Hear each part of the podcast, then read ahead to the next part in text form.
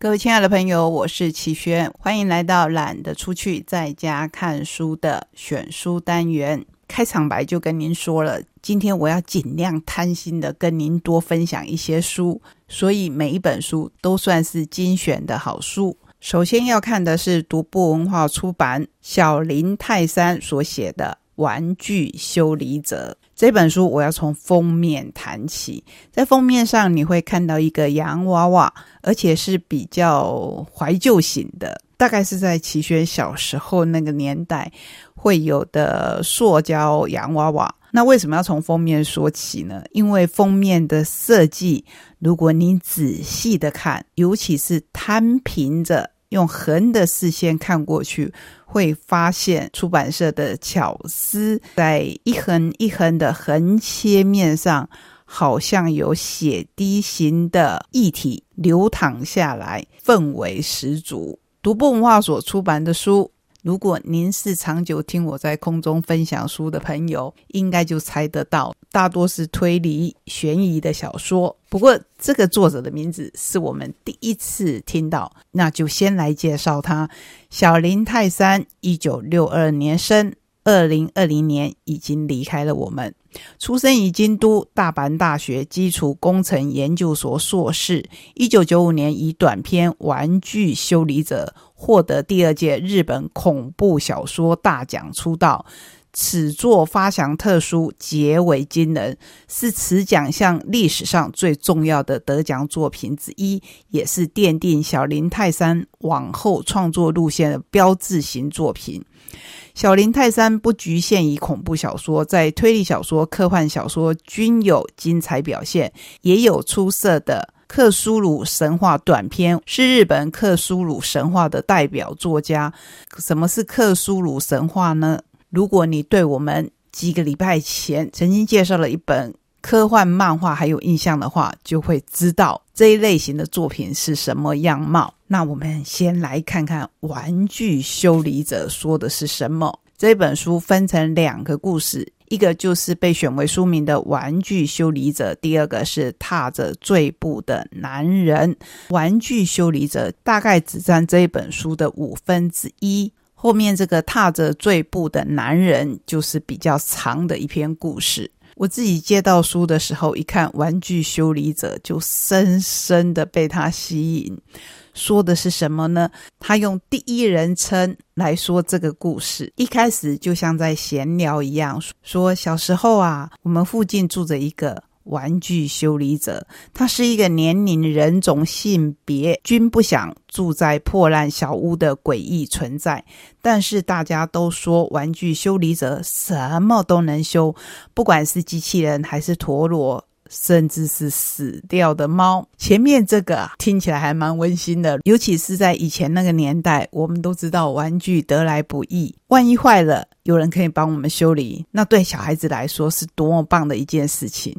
可是，如果连死掉的猫都可以修理呢？某天，我不小心把弟弟摔到地上，结果他断了气，这可不行。如果让爸妈发现这件事，我一定会被狠狠的毒打一顿。于是我决定带着弟弟去找玩具修理者，因为大家都说玩具修理者什么都能修。您看到这边一定会想，到底有没有把弟弟修好？可是更惊悚的，其实在后面。一直一直往下看，才会发现这个诉说者就是姐姐。她在说她的弟弟有一天被她不小心摔到地上断了气。那听故事的是谁呢？好像是我们，是不是？记得推理小说是绝对不能破梗的，尤其是关于结局。听故事的人到底是谁？等你自己来看这本书的时候，就会知道了，而且会赞叹。哇，原来能够成为得奖作品一点也不意外。我们期待之后独步还会继续出版小林泰山的其他作品，延续这个风格。我们来看独步文化出版朱心大二郎的《晴雨子与子》，还有印象吗？这已经出到第四集了。这套漫画真的很诡异。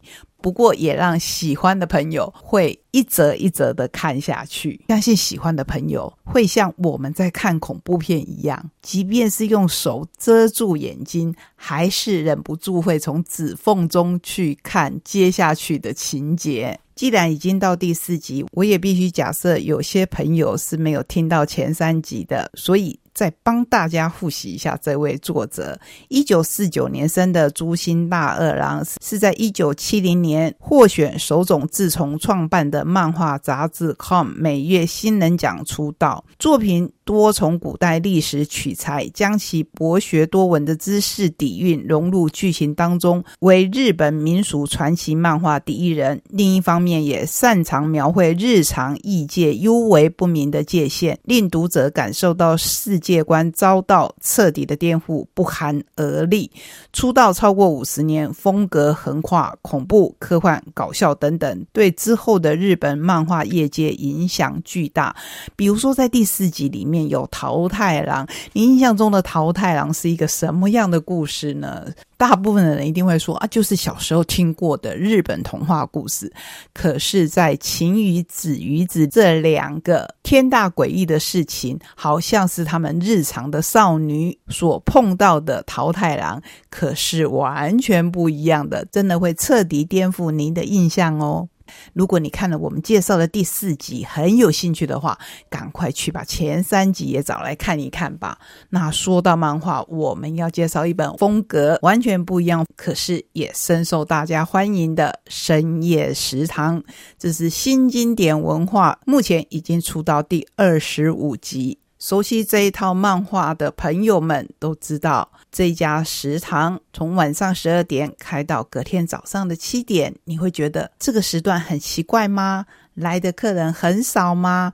哇，刚好相反，来的客人可是出乎你意料之外的多哦。而且在每一集的漫画里面，我们会不断的看到常客重复的出现。安倍夜郎是一九六三年二月二日生的作者，曾任广告导演。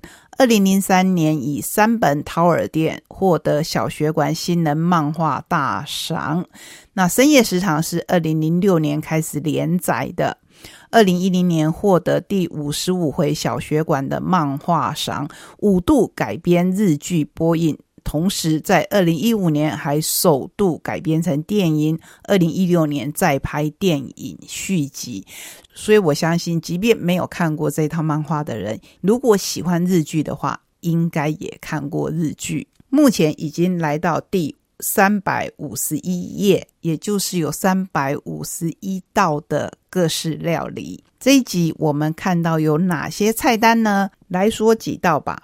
有油炸黄瓜冷面、马铃薯沙拉、可乐饼、梅子酥肉卷，还有咖喱味的爆米花，是不是非常的有趣？我很喜欢他腰带上说的：“错过的现在就出发，痛过的此刻微笑吧。”结束了待机时光，结束踌躇不前的自己，每一天。都重新精彩，这就是深夜食堂里面，不管是每一页来的不同的客人，或者始终在掌厨的那一位神秘的老板，都可以带给我们这样的力量。刚刚跟您分享了两本惊悚、一本温馨的漫画跟书，接下来我们再来看独步文化所出版的《星期五的书店》这本书，几乎可以成为今天节目贪心的代言。哪一本书中藏有此刻的我最需要的讯息？小小的书店守护着书本与人们之间的羁绊。远离东京的原野亭车站里有一家书店金耀堂。对日文有一点点认识的人就知道，他们不是以星期一、星期二、星期三、星期四来算一个礼拜的日子，而是有他们自己独特的称呼。金耀就是星期五。所以叫做金药堂的这一家书店，翻译成中文就是星期五的书店。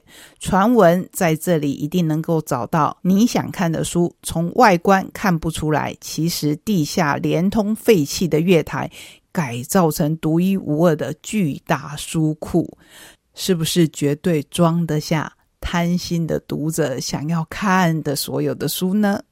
樱花飞舞的春天，大学生史迷结识共同经营金药堂的好友三人组，热情浪漫的店长整乃，有一对蓝眼珠俊美的店员西川。不拘小节的老板尽信成为攻读生，只是他隐约察觉有第四名成员，为何三人讳莫如深？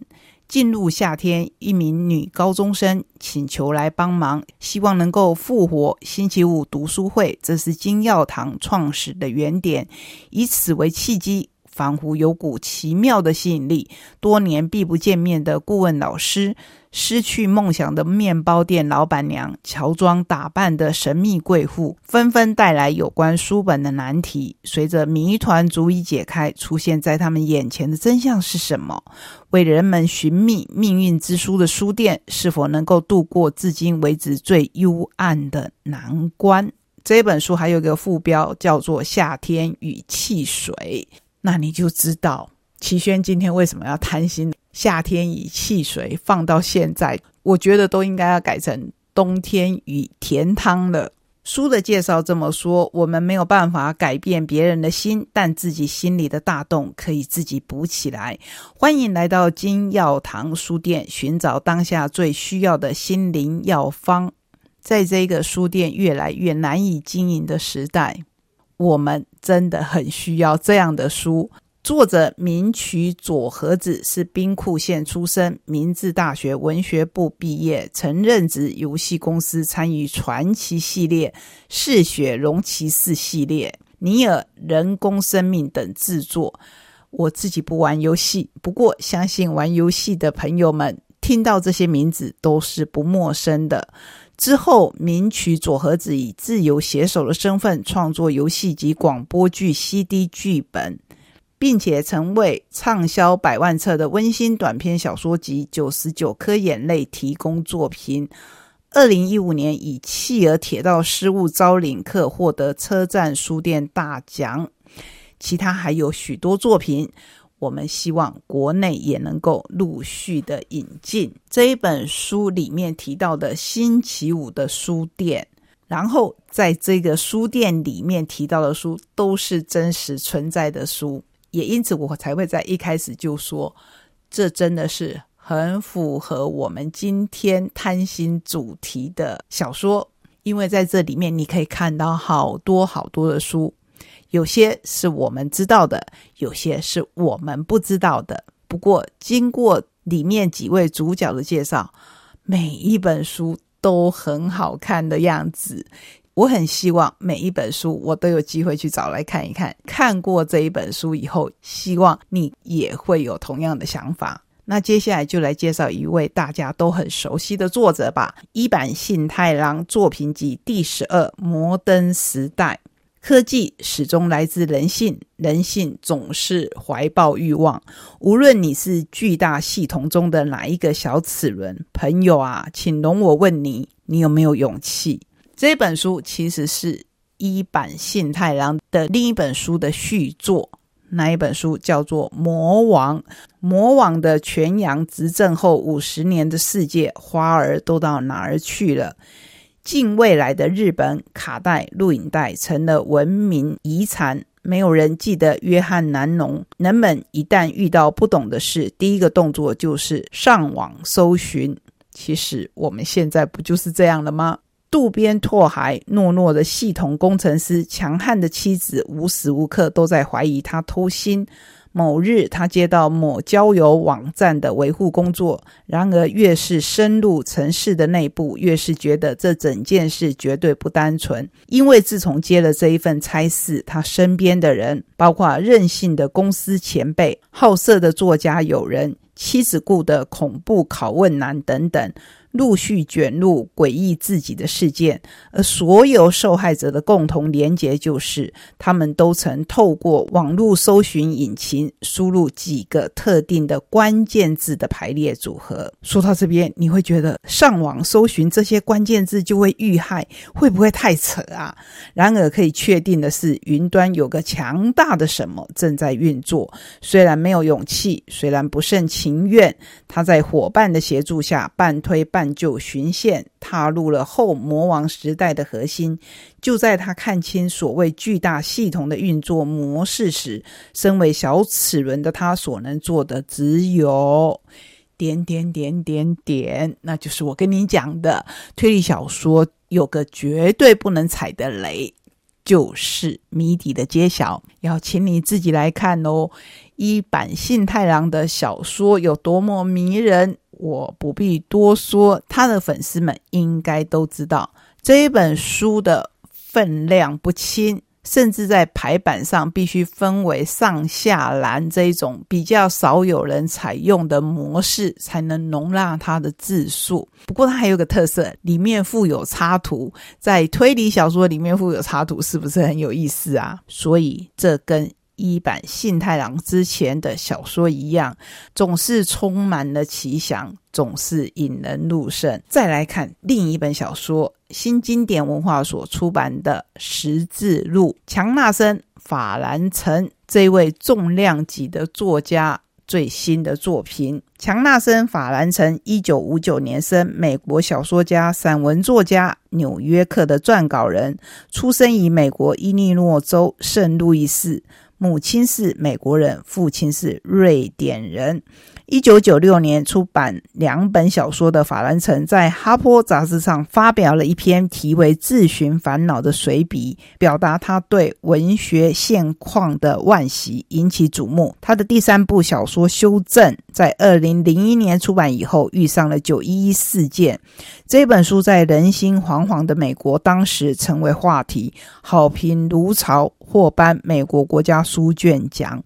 二零一零年，华兰城出版了第。四本小说《自由》登上了《时代》杂志封面人物，被誉为伟大的美国小说家。本书囊括了年度所有选书，更被评论家们定义为世纪小说。法兰城目前共出版六部小说，新作《十字路》距离他上一本探索网络世代的长篇纯真，已经又过了六年。喜欢他的。读者们翘首以盼，终于等到了这一本小说。一九七一年十二月二十三日，气象预报：芝加哥将迎来非常恶劣的天气。新展望镇的副牧师罗斯，原是教会青少年团契十字路的负责人。年轻牧师安布洛斯因为更能吸引年轻人，渐渐取代了他。今天，他准备跟教友法兰西斯独处四个小时。这是他暗自期待多时的日子。罗斯的太太玛丽安明知丈夫不寻常，但她也有自己的秘密。大儿子克兰正从大学返家，他准备放弃学业去参战。万人迷贝奇则为了暗恋对象，加入了修路父亲的青年团体。老三培里是学霸。为了毒品问题将惹上麻烦，自己九岁的老幺，他正旁观着这个家要爆发的危机，一场家庭的纷扰，一段信仰的危机，所有的事件预言缩影着一代美国人所将面对的风暴。刚才一版信太郎的小说里面提到，在近未来的时代，大家已经不知道约翰南农是谁。那在十字路里面也提到了披头士。我问他知不知道《Crossroads》这一首歌，也就是十字路。罗伯·强森唱的才是原始版本。他茫然的看着我，对他来说，音乐史是从披头士算起。我当然听过 Cream 乐团唱的《Crossroads》，那一群英格兰来的家伙剽窃了正宗美国黑人蓝调大师的创作。可见，相同的音乐在不同的书里有了不同的诠释，这是看小说的另一种乐趣。今天的选书就先说到这一边。是不是每一本风格都不一样啊？希望你可以在里面找到你所喜欢的阅读。